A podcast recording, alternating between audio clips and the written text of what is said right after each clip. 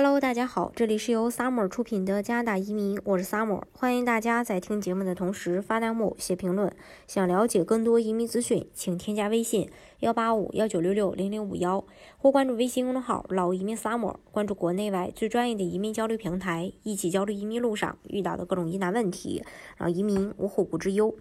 呃，提到那个加拿大的，呃。北方试点移民计划，我想大家呢也并并不陌生，因为它是在二零一九年九月一日的时候，加拿大呃推出的一个为期五年的试点项目。然后针对的主要是加拿大的北部偏远地区，一共呢有十一个呃偏远地区和社区参加，主要也是帮助促进当地区域经济的发展，来填补劳动力的空缺。嗯。它的全称简称呢叫做 INRP，它跟大西洋四省的 ARPP 呃一样，门槛看着呃看起来会比较低一些。它的主要优势也是在于像 BC 省、安省也有小镇去参与参与，无需跑到特别冷、特别远的地方，也能实现你的目标。BC 省呢，它有两个社区参与了这个项目，分别是福农和西库特纳。呃，然后试点项目的话，每年有两千七百五十个名额，平均到每个社区的话有二百多个。呃，申请这个北方试点计划的话，需要同时满足联邦的要求以及社区特定的要求。也就是说，每个社区它有自己很大的一个自主性，当然它这个不同的社区对申请人也会有一些额外的要求。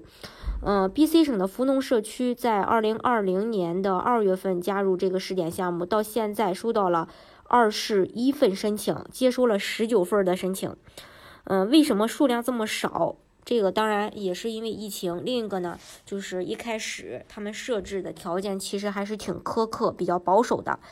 呃，当然目前为了去影响社区经济发展和劳动力市场的需求，他们也决定从呃这个十二月一日开始降低申请要求，提升社区的吸引力。那具体呢，有这么几条方面的更新：一是工资要求降低了。允许最低工资从每小时二十五降到了二十三加币，而且如果申请人此前在社区工作、学习、生活至少六个月，且综合分数达到三十分，那其工资如果在十八到二十二点九九加币之间，也能满足最低工资要求。当然是最低工资要求啊，这个大家要了解。还有。呃，在社区工作或学习分数有增加，在社区中至少有六个月工作经验的人将会从十分提高到十五分，而过去五年中在社区学习至少两年的人将从六分提高到十分。第三，社区有直系亲属分数增加的，对于在社区有居住至少六个月的成年直系亲属，候选人将获得三分。候选人从直系亲属部分获得的分数将从八分提高到九分。还有第四点，第四点就是社区标准有所降低。申请人现在在社区外取得的工作经验从十分提升到了十五分。候选人年龄从原先二十五以下获得两分的额外加分，提升到了三分的加分。这是 B.C 省他自己对呃这个项目的一个打分。那联邦它也有自己的标准，也包括几点。第一，得到社区经济发展组织的推荐信；第二，在过去三年当中有一年的连续工作经验，或已从推荐社区中一家公立的专呃专科院校毕业。嗯，非呃 INRP 规定地区的毕业生，过去三年需要有一年连续工作经验，获得教育凭证的五年内提出的申请，最低是高中学历。另外，RIP 规定地区的毕业生获得规定地区两年以上的公立高等机构的全日制教育凭证。申请人在获得凭证前的二十四个月里，需要至少在当地生活十六个月，或者获得规定地区少于两年的公立高等教育的全日制硕士、博士学位。申请人在整个学习期间都居住在这个当地。嗯，还有在毕业后的十八个月内提出申请，不需要工作经验。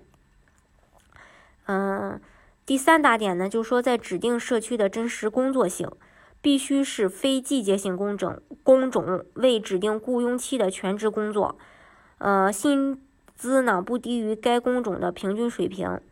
另外，属于呃 NOC 零 A B C D 类。第四大点就是达到所提供工作职位相应的语言要求。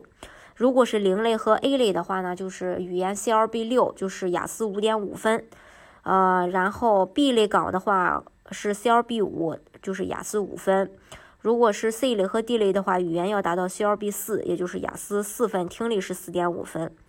另外呢，还有足够的呃安居资金。嗯，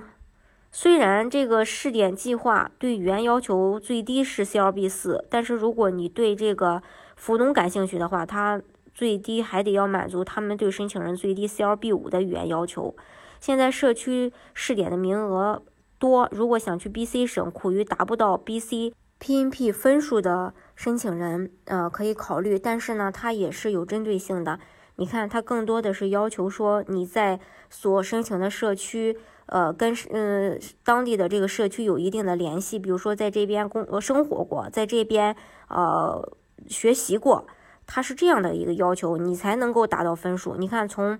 嗯，二零二零年二月份到现在才接收了十九份的申请，就可以看出，其实你这个项目，你看着它的要求点，呃，不是那么高，但是实际操作起来，其实难度还是挺高的。即便是说，呃，他们对这个分数有所增加，但是如果申请人达不到条件的话，呃，还是不被接收申请的，这是最关键的一点。呃，可能会更多的去适合当地的一个。呃，国际留学生，如果是说在作为国内的申请人去申请这个项目的话，呃，可能还不如说直接做 BC PNP 做雇主担保来的更合适。因为像这个项目，到时候它也是需要有雇主作为担保，没有雇主做担保的话，也是呃申请不了的。好，今天的节目呢，就给大家分享到这里。如果大家想具体的了解加拿大的移民政策的话，欢迎大家添加我的微信幺八五幺九六六零零五幺，或关注微信公众号“老移民 summer”，关注国内外最专业的移民交流平台，一起交流移民路上遇到的各种疑难问题，啊，移民无后顾之忧。